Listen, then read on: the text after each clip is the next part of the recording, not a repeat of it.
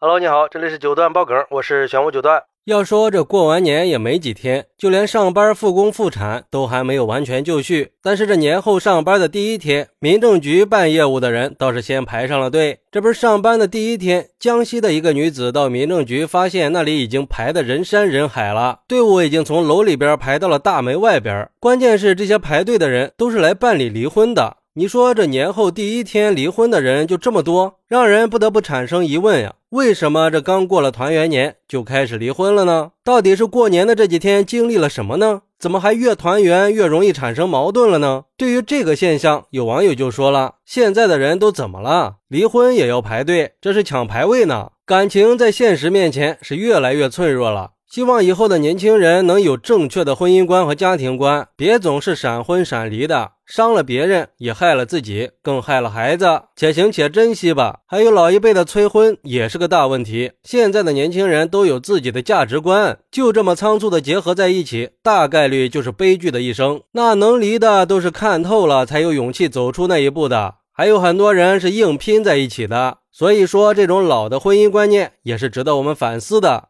还有网友说，这男人如果没有了家庭，就像是停在路边的一艘船，过海的时候会有很多的乘客，但是靠了岸却只剩下自己。这女人如果没有了家庭，就像是路边的野花，人人都很喜欢她，但是却没有人真正的呵护她。所以说，现实告诉我们，开宝马住别墅都不如夫妻二人手拉手过马路呀，金窝银窝都不如相濡以沫的小窝。两个人走到一起是真的不容易。还是应该相互珍惜彼此的。我年轻的时候也想离婚，但是觉得孩子太可怜了。现在老了，想想当年年轻气盛的，谁也不服谁。其实现在觉得呀，他跟谁过都是一样的。如果不是原则性的问题，就都让一让吧。也有网友说，结婚离婚都属于个人自由，都是经过人家深思熟虑以后的决定。每个人都有权利选择自己的生活，我也不多做评论，就是建议啊，以后结婚的时候免费就行，离婚的时候多收一点费用，也别设置什么冷静期了，太麻烦，耽误功夫，还容易引发治安问题，浪费公共资源。想追求婚姻自由，就得实现费用自由，速战速决嘛。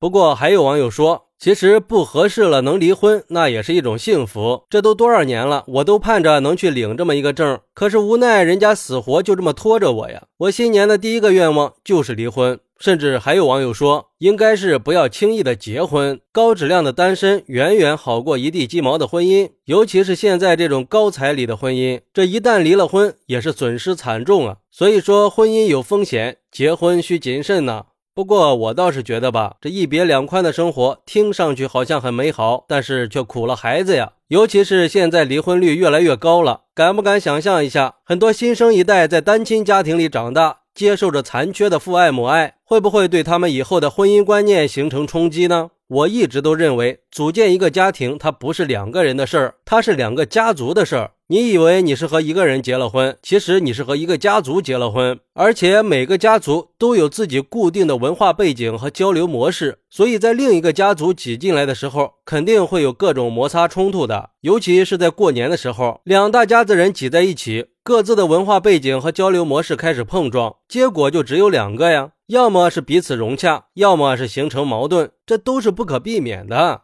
其实很多时候啊，这些矛盾的点都是因为看不惯对方而已，总想着去改变对方。那有没有想过，其实不是对方不对，而是我们站在了自己的角度去评判对方，而且都是一些鸡毛蒜皮的小事，甚至说都不是事儿，无非就是什么去你家过年还是去我家过年，给你爸妈买了什么东西了，也得给我爸妈买个什么。但是我想说，其实，在婚姻里边，这些都不算事儿。婚姻什么时候变得这么脆弱了呢？毕竟日子是两口子自己过的嘛。只有什么时候可以让那些大姑子、小姑子、大舅子、小舅子都靠边站了，谁也别给脸色看，那就什么事儿都不会有了。只要不去考虑别人了，那两口子大概率就会幸福了。所以说，还是要学会经营婚姻的。总之，要我说的话，不管是结婚还是离婚之前，都应该谨慎。尤其是在离婚之前，一定要搞清楚造成离婚的根本问题是什么，然后再决定。好，那你是怎么看待离婚扎堆儿的现象的呢？快来评论区分享一下吧！我在评论区等你，